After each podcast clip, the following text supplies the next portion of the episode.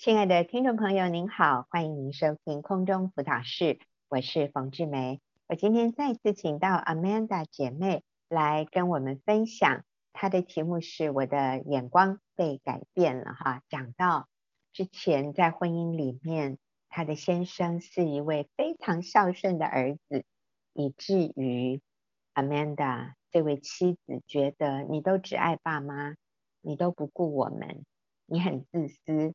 你很不成熟，最后先生觉得被逼的只能二选一，就是我如果要父母，我就不能要我的家；我如果要我的婚姻，要我的家庭，我好像必须放弃照顾父母。最后，先生决定要爸妈，不要老婆，不要孩子，好像看起来是这个样子啊，但是其实先生心里也不是真的，他要做这样的决定，他好痛苦。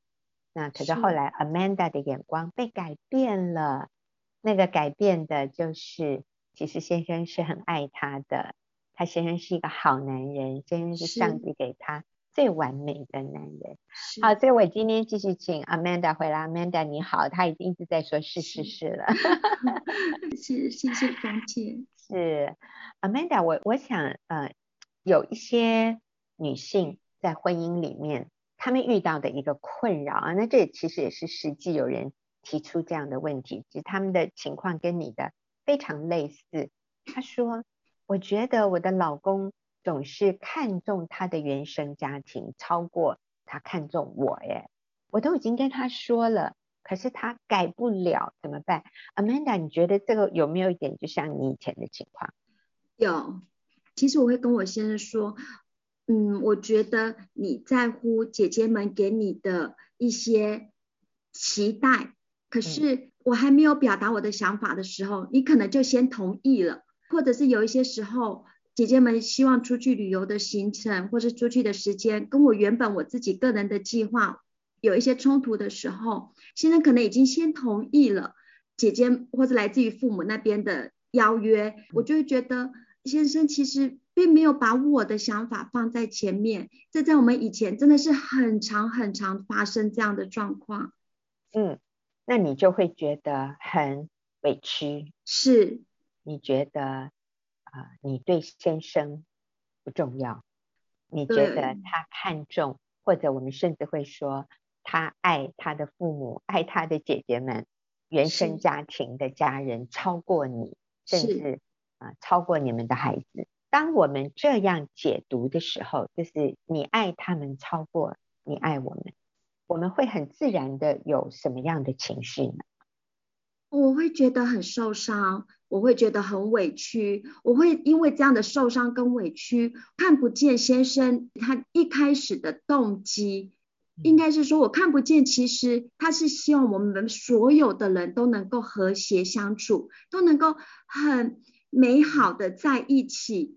当我看不到这些的时候，我的情绪主导了我的思想，我就会开始去论断我的先生，嗯，我就会开始指责他，然后说你所做的这些并不是我要的，因此你是错的，你是没有为我着想的，你是只单顾你自己想法，为了满足你们家人的期待，而你一点都不为我着想，嗯，我就开始攻击他。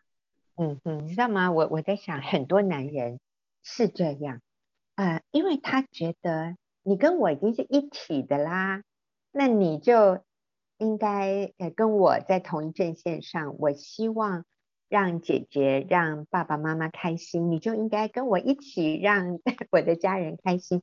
其实他做这些决定，是因为他认定你跟他是一体的，但是我们会把它解读成不是。是你跟你爸妈和跟你的家人一起，你跟我是对立的啊。因为这样的解读，所以就会我们有很多的悲情，像你你说的，我觉得很受伤，自己很委屈，很被忽略啊。好，那所以我想这也是呃提问的这位朋友，他说他就改不了，我都跟他讲了，我我都跟我先生说了。他爱他的原生家庭的家人多过于爱我，可是他改不了，那怎么办？我觉得对我来说，我最大的改变是当我知道我是我先生的帮助，呃，这个帮助对他是多么的重要的时候，我开始真的想要在帮助者这个角色上面，照着上帝。应该是说，他先爱了我，以至于让我能够去爱我先生，而他让我能够有幸成为我先生的妻子。我想要在先生的帮助者这个角色上面做到，让我的先生心里能够真正的依靠我，而没有缺乏。所以我知道，当我的先生在他的家里面答应了这一些，或者是说他在做了一些决定，那我我感受到好像不这么被在乎的时候，其实。我的先生更需要我接纳的爱来成为他的能量，成为他的帮助跟支持。所以当我这么想，愿意这样子去为我先生去改变我自己的想法，发现我跟他其实常常想法是一致的。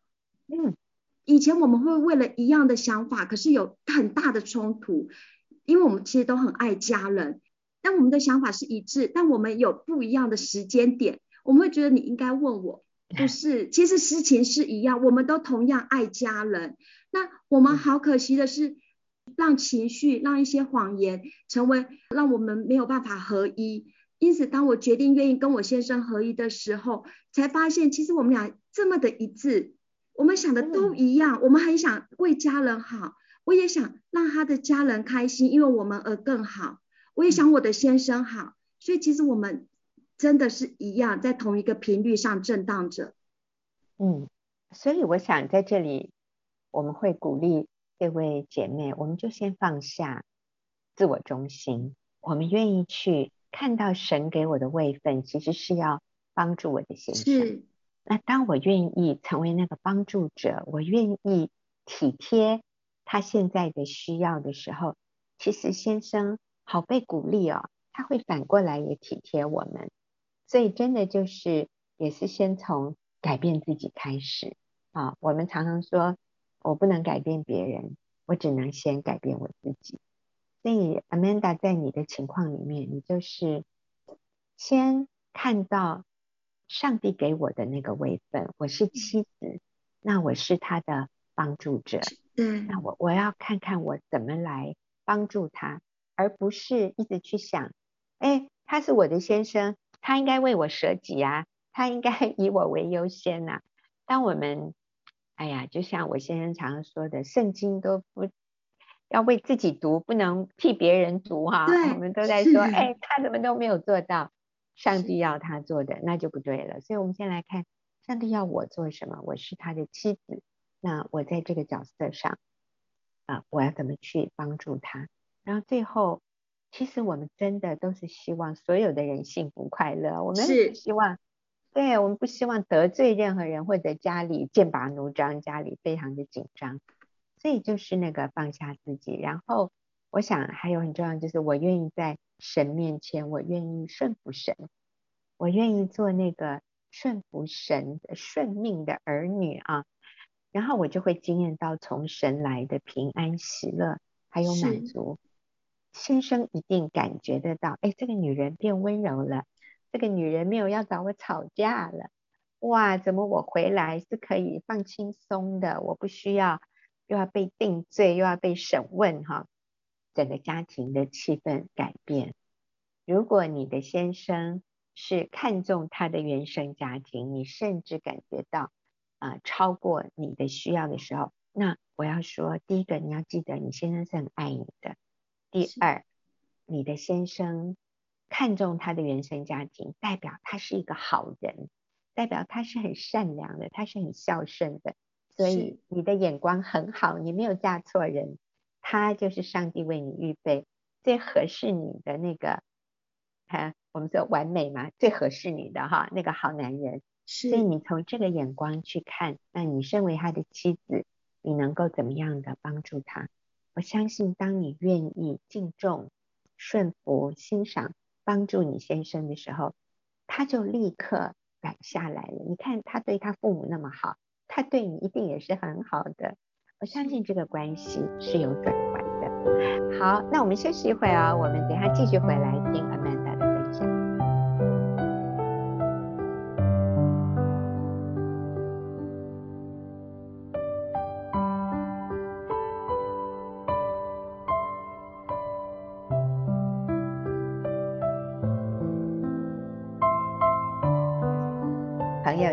所收听的是空中辅导室，我是冯志梅。今天我邀请 Amanda 来到节目里面啊，来回应听众朋友内心的一些纠结哈、打不开的。那我觉得听众朋友心里的这种感受哈、可能跟当初 Amanda 在婚姻里面的感觉是非常类似的。我想请 Amanda 来回应是非常合适的哈。有一位女士，她就说：“我先生完全刻意的不尊重和不信任太太。”OK，所以首先你看，他非常肯定哦，他非常确定哦，他先生是完全刻意的不尊重也不信任他。然后他说：“我身为一个妻子，我很努力了，我甚至很违心的去对先生好。”就是违背我本意的，我很勉强的，都已经对他很好了，可是他却完全刻意不尊重、不信任我，那我觉得很受伤。他的意思是，我要怎么样继续跟这个男人相处？我就想到 Amanda，你一开始在婚姻里，你是不是也有这种感觉？你觉得你已经讲了那么多次，可是你先生仍然完全刻意的不尊重你，仍然。我行我素，做他想要做的。你跟他讲了那么多次，叫他不要再玩手机，不要再打电动，不要再 看电视啊，或者看手机，他还是继续做他的。你当时是不是也好受伤？会，那个时候确实我会会越想越受伤，会越想越觉得，嗯，他就是这个样子。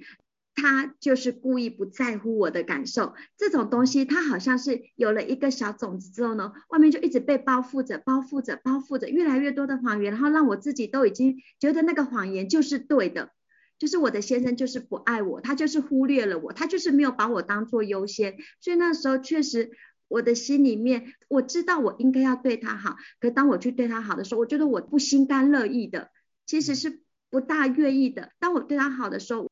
我没有看到他们立即给我的好的回应，我就会觉得，嗯，这不值得，我不应该这么做，我 应该要继续相信我自己过去谎言的大圈圈，对，他就是不在乎我了，没错，他已经越来越不爱我，让我很痛苦，也很不快乐。是，但其实你知道吗？这就是魔鬼的诡计耶，魔鬼就是要我们相信我们这些消极负面的想法是真的，是真理一样。他真的不爱我，他真的太幼稚，我的婚姻没救了。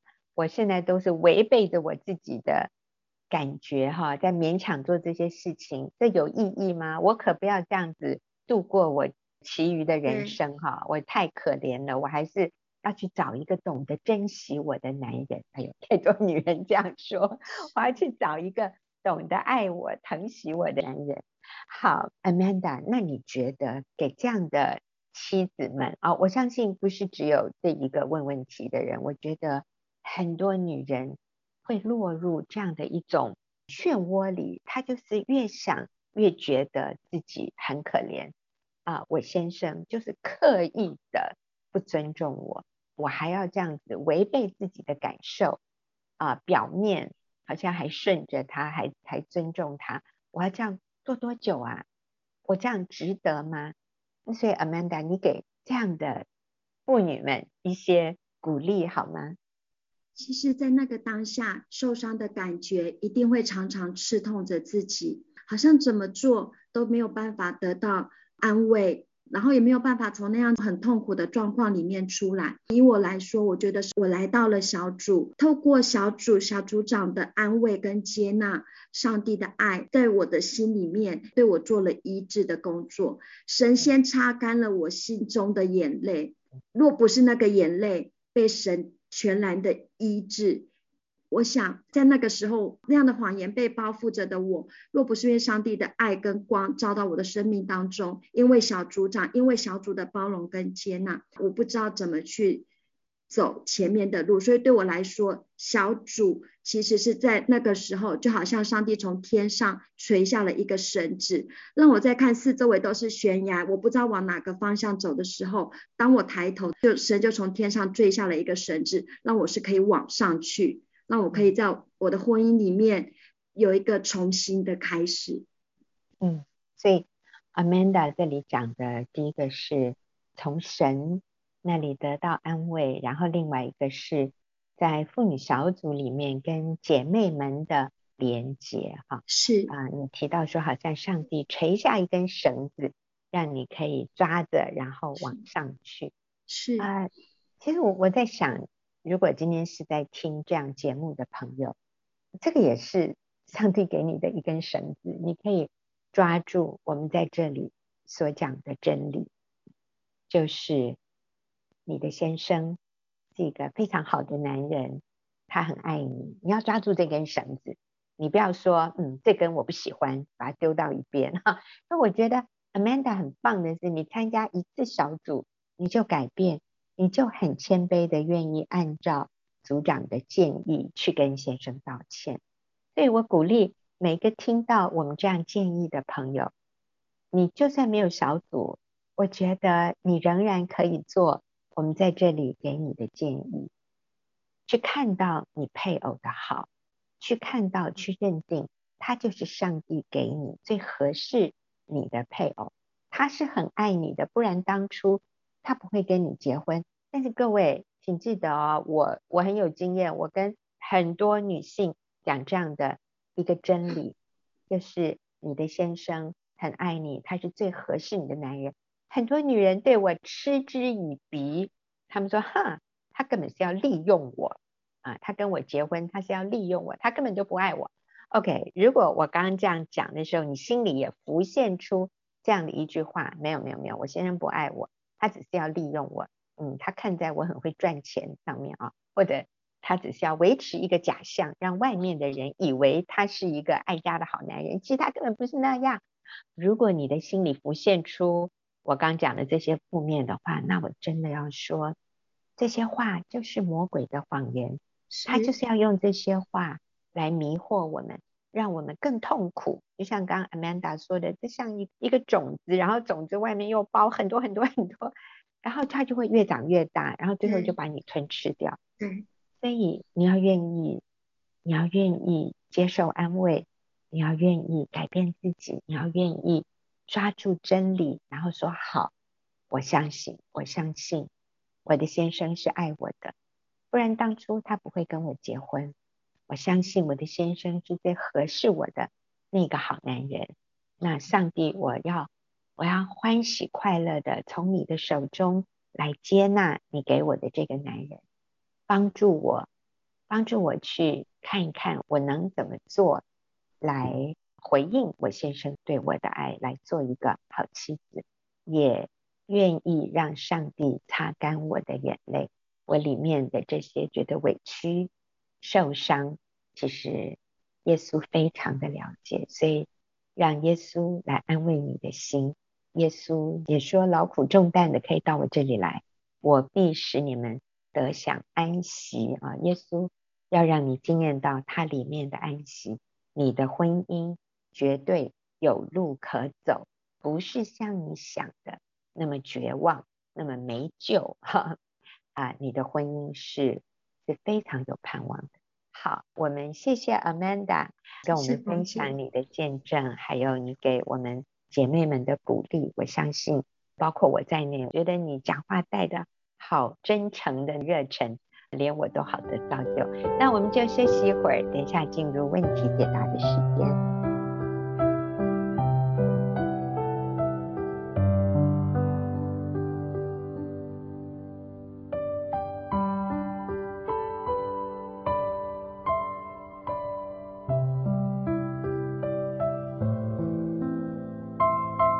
朋友，您现在所收听的是空中辅导室，我是冯志梅。进入我们问题解答的时间，今天是丽华跟我一起回答朋友的问题。丽华你好，冯姐好，大家好。好，我们今天的这个问题啊、哦，就是有一点复杂哈，我们来试试看。他说我在关怀一个姐妹，信主后原谅了十年前已经离了婚的丈夫。由于姐妹仍然爱前夫，即便他们没有复婚，也一直在处理前夫与许多女人之间错综的感情和金钱纠纷，甚至后面发展到前夫和其他女人计划对她和她的孩子谋财害命。那这个姐妹也原谅了前夫，像这样的情况，还建议复婚吗？哇，那我想丽华，你听得懂这个案情吗？这个案情有点曲折离奇啊，就是这这对夫妻已经离婚，那这样看起来是有小孩了，嗯、那但是这个离了婚的妻子仍然斡旋在这个前夫跟其他女人当中啊，然后到一个地步，别人要对她谋财害命。她也原谅前夫了，这样子还需要复婚吗？提问的这个姐妹是她，她说她帮助的一个姐妹。我觉得提问的这个姐妹觉得不必啦，哈，这种坏男人还跟他复什么婚？好，那我想，嗯，来，我们来把这个抽丝剥茧一下。嗯，我觉得这也是一个蛮真实的一个辅导案例哦。其实我们在帮助。嗯别人重建婚姻的时候，有的时候里面也真是看到那个呃受委屈的那个人，就是委屈了很久，你也会有的时候会有一点点怀疑，这样我还要鼓励他要复婚吗？啊，就是会有一点点不知道到底啊怎么样做是对这个姐妹是更有帮助的。那我觉得是蛮真实的一个辅导的人会遇到的啦。但是根据圣经的原则，我觉得我们每次有一些挣扎，不知道怎么做是最好，就是回到神的原则里面。这个姐妹就已经非常清楚，就是离婚十年，但是她愿意复婚嘛。虽然没有复婚，但是她好像一直往复婚的路去走，这是正确的，因为神所配合的人不可分开。如果对方她的丈夫他没有再婚，那当然我们就是要去去复婚，这是绝对的。看到她虽然没有复婚，但是一直在处理这个前夫跟许多女人中间没有间断的感情，还有金钱纠葛。嗯，然后这一点我倒是没有很认同哈。我的意思是说，姐妹建议这个姐妹复婚，重建跟她前夫的关系就好。然后呢，她可以表达她愿意等候，愿意复婚。但是如果对方他并没有。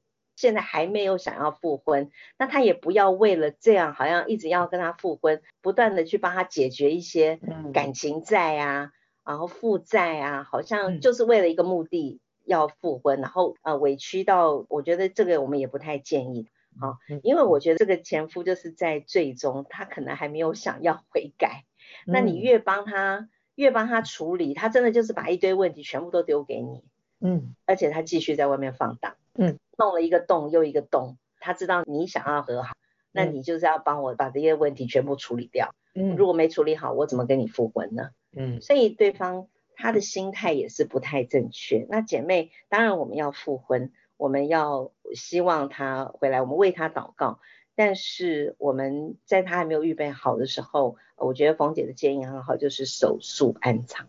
嗯，建议这个姐妹就是过圣洁的生活，然后等候。不要再去帮他处理这些说什么金钱啊、感情债啊，就让他自己去解决。是，那我想这位辅导哈提问的这位姐妹，我觉得、嗯、啊，现在的焦点不是放在要不要复婚，要不要把这个男人怎么赢回来。嗯、我觉得这个应该不是现在最重要的焦点。嗯、我觉得现在的焦点是要帮助这位离了婚的女士，嗯、要让她确认。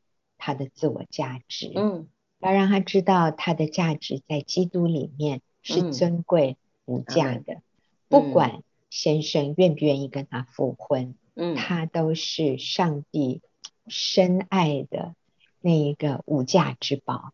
所以，就算这个男人不领情啊，他很愿意跟这个男人复婚，但当这个男人不领情的时候，我们要尊重他。就是这个离了婚的女人，她需要尊重她的前夫，现在不想跟他复婚，甚至搞不好她前夫决定跟别的女人结婚，她都需要尊重诶，她都不能想要用一些手段去掌控，说好，那我给你多少钱，我帮你解决什么问题，你离开他，然后你回到我身边，这这个就是掌控，这个是用自己的方法，那这个就不正确。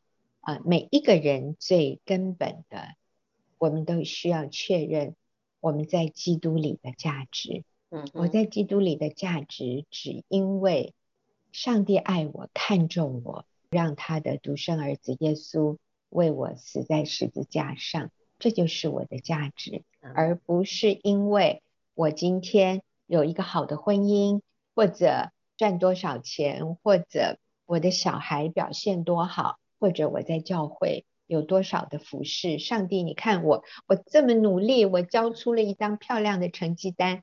上帝，那我还 OK 吧？你应该觉得我还不错吧？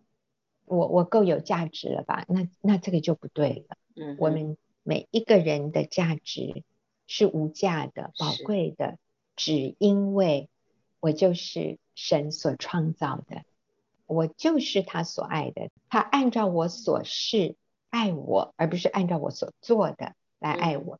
所以我在基督里有这个最基本的安全感和价值感之后，我能够选择做对的事。然后很重要的是把结果交托给神。嗯，最后这个男人回来不回来，我都 OK，我的价值不会被摇动。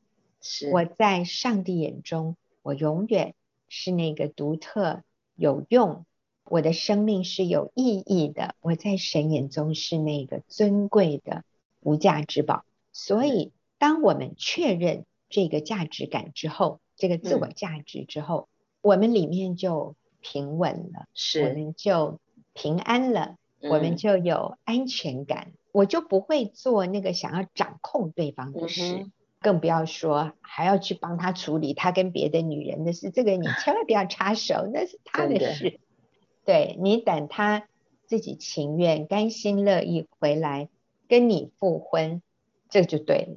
嗯、他如果都还不想跟你复婚，我们只是表达我们的意愿，但是我们不去掌控，我们也不会因为他不跟我复婚，然后我就每天以泪洗面，然后觉得自己是可怜虫，然后我跟我的孩子好可怜，变成那个受害者，这个又不对了，这是另外一种掌控，那你就没有自由。这个问题就是很简单，那我也要说，帮助他的姐妹哈，那我们也鼓励你，这这位辅导就是。我们自己也要很清楚什么是对方的责任，嗯、什么是我的责任。我已经说了我该说的，我指出一条正确的路。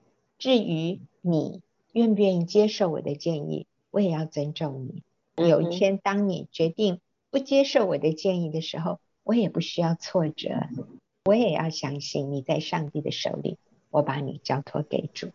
好。谢谢丽华，我们这个问题就回答到这里，我们休息一会儿，继续回来。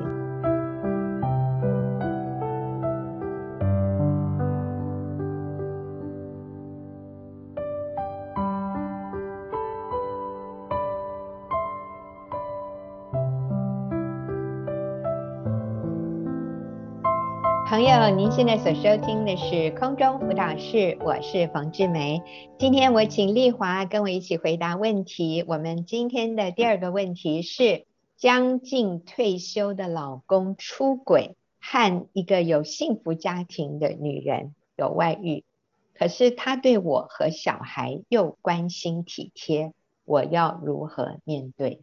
嗯，所以这个男人有。九十九个不好，还是有一个很好的。对太太和孩子关心体贴，虽然自己有外遇，所以这位女士好为难哦。她要如何面对？嗯嗯，我要鼓励这个姐妹啊，不要灰心。这个外遇初期啊，她也还不错，还看到她的先生对她跟小孩也是关心体贴，所以她有看到她先生做好的那一面。所以我劝这位姐妹不要灰心，就是赶快把这个丈夫赢回来。嗯、那怎么赢回来？我们就给几个建议。第一个，当然所有的男人一样，最需要的就是这个太太的敬重跟仰慕。嗯，呃，尤其这个刚说到他先生快要退休了，我观察到一个现象哦，就是快要退休的那个人哈，那个男人哈，他们通常见过蛮多这种例子，都是会比之前哈。会更想要证明，就是他还有魅力，嗯，他他是不是还受别人尊敬？所以他很容易去外面搜寻这种仰慕也好，或者是什么。当有另外一个人对他表现出这个仰慕的眼神啊，或者是这种敬重的，他就很容易遇到试探。再举一个例子好了，因为记得以前认识过的那种非常在。职场上面德高望重，然后也受到别人尊敬的主管，嗯、到了要退休之前，大概就是觉得应该要有一点精神支柱吧，他就跑去学佛，嗯、你知道吗？哦，就是修佛。对，那在里面呢，就跟一些同好嘛，就是也是一样在那边修修的这种人，那些女生大概看到这个长得真的也还不错的一个啊主管，嗯、然后又风度翩翩的，他就仰慕的不得了。这么一个德高望重、大受人尊敬的这个主管，居然就跟那个仰慕者，嗯、然后外遇，这个好好的家庭哎，真的是幸福美满的家庭，嗯、就因为这样子退休之前就离婚了，嗯、就跟他太太离婚，然后这个婚姻就整个砸掉了。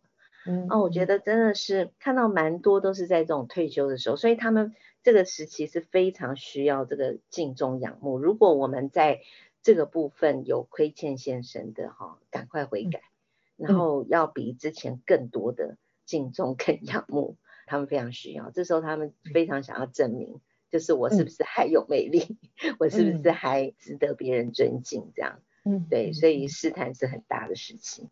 嗯，好，其实丽华后面还有几个非常好的建议，不过我在这里我也再次重复提醒。各位做妻子的，你一定要有一个坚定的信念，你要认定你的位置是没有人可以取代的。嗯，今天你跟你先生结婚，就代表你是最合适做你先生妻子的那个人。你的这个位置是上帝给你的，嗯哼，所以我们绝对不要轻言放弃。是外女，她没有。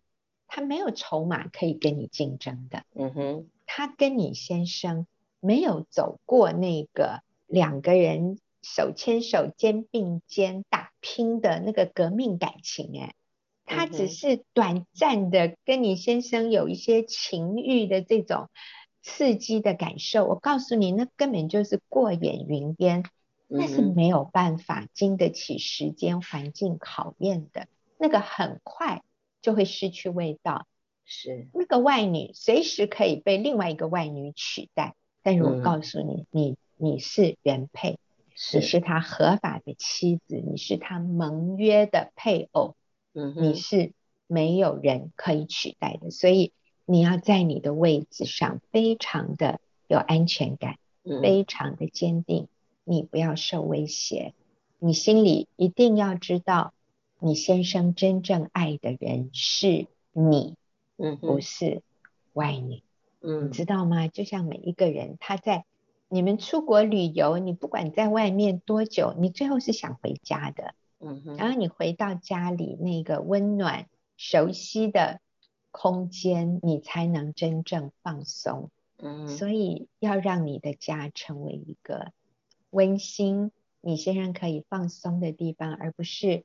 他一回来，他还要哇，带着要自我防卫，还要跟你奋战的那个心哈。那我不是说我们同意或者认同，嗯哼，他的这些行为。